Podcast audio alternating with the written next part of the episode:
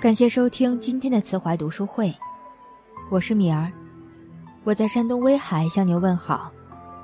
今天想要跟大家分享的是《桌子的生活观》的三十九岁女演员猝然离世，读懂了死亡，才读懂了好好活着。五一假期的时候，我从长沙回到自己老家小县城，夜晚的时候，腹部忽然感觉到一种剧痛袭来，痛得完全扛不住。浑身冒冷汗，艰难的在床上滚来滚去，在去医院的路上，和在漫长的挂号和检查之中，我感到很害怕。会不会是食物中毒？要是挂了怎么办？我该不是得了什么绝症吧？我还这么年轻，还有一种恐惧和对未来的担忧，一直萦绕在我的脑海，直到后来。医生告诉我说是阑尾炎，先住院，再看要不要开刀。幸亏送医院比较早，阑尾炎在极端的情况下也是可以死人的。医院就是一面照妖镜，你身体上的毛病一下子全部照出来。除了阑尾炎，我还在医院查出来了各种熬夜留下的小毛病，身体其实早就发生预警，只是我不知道而已。那天晚上，湖南下了很大的雨，风雨交加。我就在我们县城医院的走廊上睡了一晚。当天晚上，我想起很多事情，工作上的事情，生活上的事情，但更多的是生命中的遗憾。我还有太多想做而没有做的事情。当时间慢下来，我第一次有时间去反思这些。我在想。从医院出去后，我一定要好好珍惜时间，珍惜身体，换一种方式去生活。一个前辈曾经告诉我一句话：阳光从梧桐树叶上射下来，留在地上的光与影看起来很美好。可是有人一辈子都不会看到。以前我不懂，可是直到自己经历之后才领悟。不是阳光和梧桐树叶有多珍贵看不到，而是很少有人会停下来去细心观看，去感受当下细微的美好。在医院，我有两天没有吃饭，当第一时间喝到妈妈亲手熬的瘦肉粥时，才知道，发现味道如此鲜美，而我，之前竟然从来没有发觉。我这一次所幸病情还不算严重。在医院用药物控制了下来，暂时可以不用开刀。但这一次的经历对我的心态上起到了很多的变化。我还有太多的事情没有去做，还有很多遗憾没有去完成。如果生命就在那一晚打住了，我该有多么不甘！其实我们人生的悲剧很多时候就是这样，明明还有很多的事情想要去做，可是却再也来不及了。前几天，一个女演员留下来的一封遗书在网上刷屏。我看着看着，却哭了。她叫李楠，是国家话剧院的一名演员，曾经参加过《大宅门》《兰陵王》等知名话剧，还在很多影视剧中出演过角色。其实她才三十九岁，可以说人生还有大把的年华。但一场突如其来的大病直接带走了她。从查出癌症到去世，也仅仅只有几个月。她原本是个美丽大方的女演员，被人称赞是嗑瓜子都能嗑出戏的好演员。尽管没演过多少女主角，却依然在这条路上坚持着。她在遗书中写道：“爱人黛比，这场病让我的人生停止了脚步。”有太多的无奈，有太多的不舍。我还没有和男朋友结婚，我还没有好好孝顺我的妈妈，我还没有在我演员的职业当中做到真正的主角。我是幸运的，但又是无奈的。幸运的是，有了人生的方向；无奈的是，话剧演员的收入根本无法养活自己。几年过去，在剧院里，我依然只能演着配角，跑着群众。我是否还要继续坚持？我开始患得患失，开始不自信。但一次次的演出，一次次因为角色的感动，把我拉了回来。我要坚持着我的梦想，我要让自己更加的热爱我的梦想。我常常想，如果我当初早点检查，早点手术该多好。只是生活没有如果，在赶往天堂的列车上，一个人生的终极问题瞬间出现在脑海。我人生最大的遗憾是什么？是在我坚持快十年的演员职业生涯里，我还没成为过一次满意的女主角。这是我人生为之奋斗的旅程和梦想。再见了，妈妈；再见了，我的爱人；再见了，玲姐；再见了，燕姐；再见了，我的朋友们。其实，在去年八月，她就在医院查出卵巢囊肿病变，不过因为工作，直到春节才住院。但病情恶化了，直接变成卵巢癌晚期。他有着热爱的梦想，还对这个世间还有太多的不舍。但突然到来的癌症，让他此生最大的遗憾再也没有办法去实现。人生太短，遗憾太长。生死其实离我们并不遥远，只是大多数人对这个话题往往是避之唯恐不及。唯有直面死亡。你才真正明白自己要的是什么，知道应该选择什么样的方式去生活。其实我们一直都拥有很多，只要停下脚步，只要慢下来，才能去发现那些美好。即使有一天生命逝去，也不会留下遗憾。严俊杰是《襄阳日报》的一名记者，他也是两个孩子的爸爸，因为长期不良的饮食和作息住进了医院。他的血压高压超过一百九，低压过了一百三十五。医生说，相当于爆了个定时炸弹，可能咳嗽一下血管就爆了。他的血糖也是严重超标，血脂严重超标，并且得了糖尿病足。化脓的地方有三个硬币那么大，不好好治的话可能会截肢。医生说，他离死亡大概也就两个步骤的距离。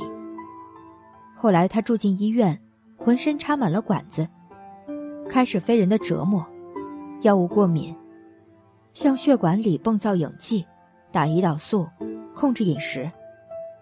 躺在医院的病床上，他开始明白，生命比我们想象的还要脆弱。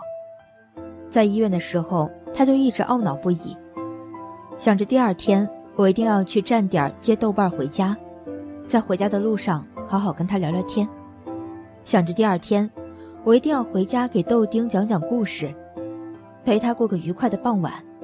想着等我出院，我一定要把健身房的锻炼捡起来。想着等我出院，我就把奶茶戒了，把酒戒了，把熬夜戒了，把一切不好的生活习惯都戒了。终于，在打了十二天点滴之后，这些指标才慢慢恢复正常。不打针的时候。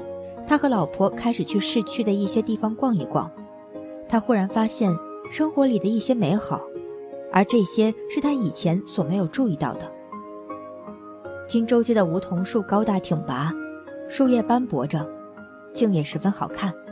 南湖广场，放风筝的老人很多，天上的风筝飞得太高，只看得到一个小黑点。孩子下了校车，往往要站在路边。看一会儿正在施工的挖掘机，才肯开心回家。把脚步放慢了，才发现生命中那些细碎的美好。以前的自己总是匆匆忙忙，活得很麻木，忽略了很多东西。可是回过头来看，他才发现自己其实已经拥有了很多幸福。我们古人有一句话：“一叶障目，不见泰山。”其实，我们已经拥有了很多。但是总是被生活、被忙碌的工作遮住了眼睛，才不会发现自己的泰山。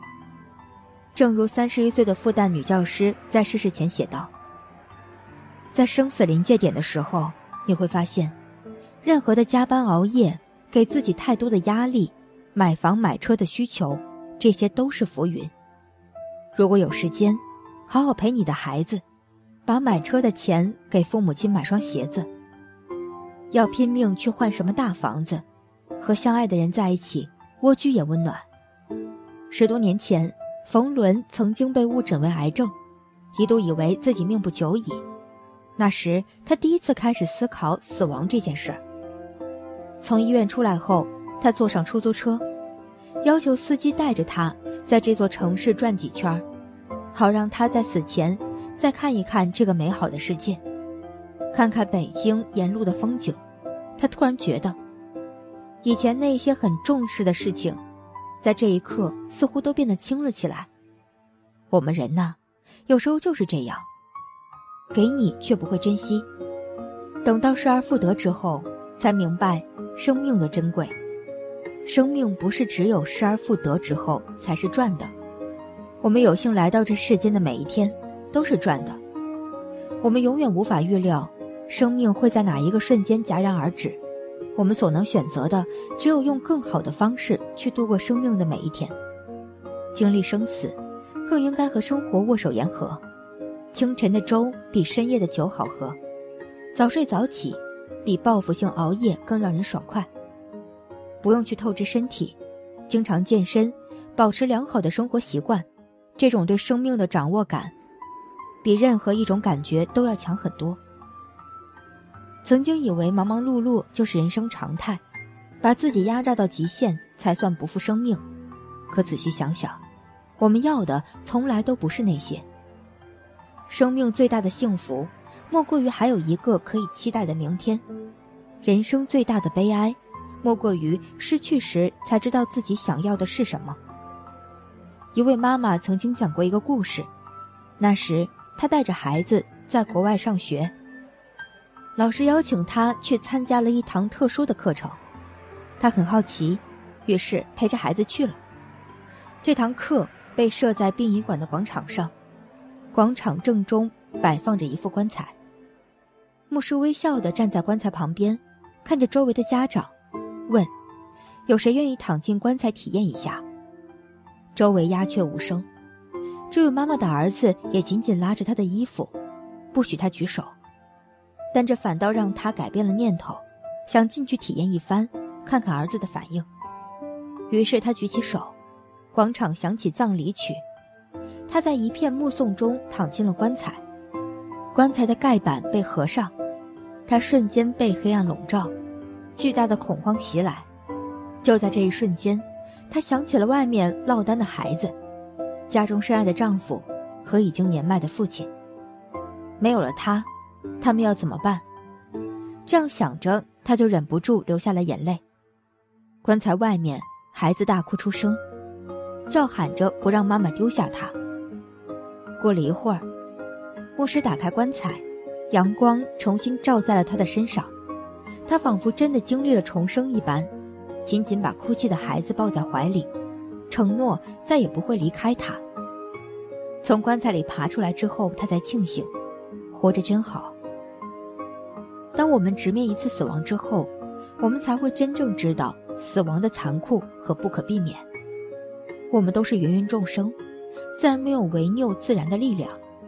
但当我们真正知道死亡的恐怖之后，我们就会更加的清楚生命所赋予的意义。生活中的每一分每一秒，其实都是生命独一无二的馈赠。我们人活在这个世上。其实也不过是宇宙中早晚要逝去的一粒尘埃罢了。既然死亡是人力所无法抵挡的事，而我们能做的，就是在有限的生命里，尽力去享受这个世界的美好。曾经在大学的一堂哲学课上，一个老师提问说：“你所认为的生命意义是什么？”我当时班上很多同学都摇头，即使有几个举手回答的。也是答非所问。最后，老师说了一句让我能够记住一辈子的话：“生命本身是没有意义的，它只是让我们来感知一次世间的美好，而这感知的本身就是意义。其实，生命的意义不在于你拥有多少，而是你此刻能够感知多少，是否发自内心的感到美好，是不是对每一天都很期待。”当有一天，我们要向这个世界告别的时候，我们可以默默的在心里对自己说：“这美好的世界我曾经来过。我这一生足够精彩，已经没有遗憾。不要问活着的意义是什么，好好的去活着，这本身就是意义。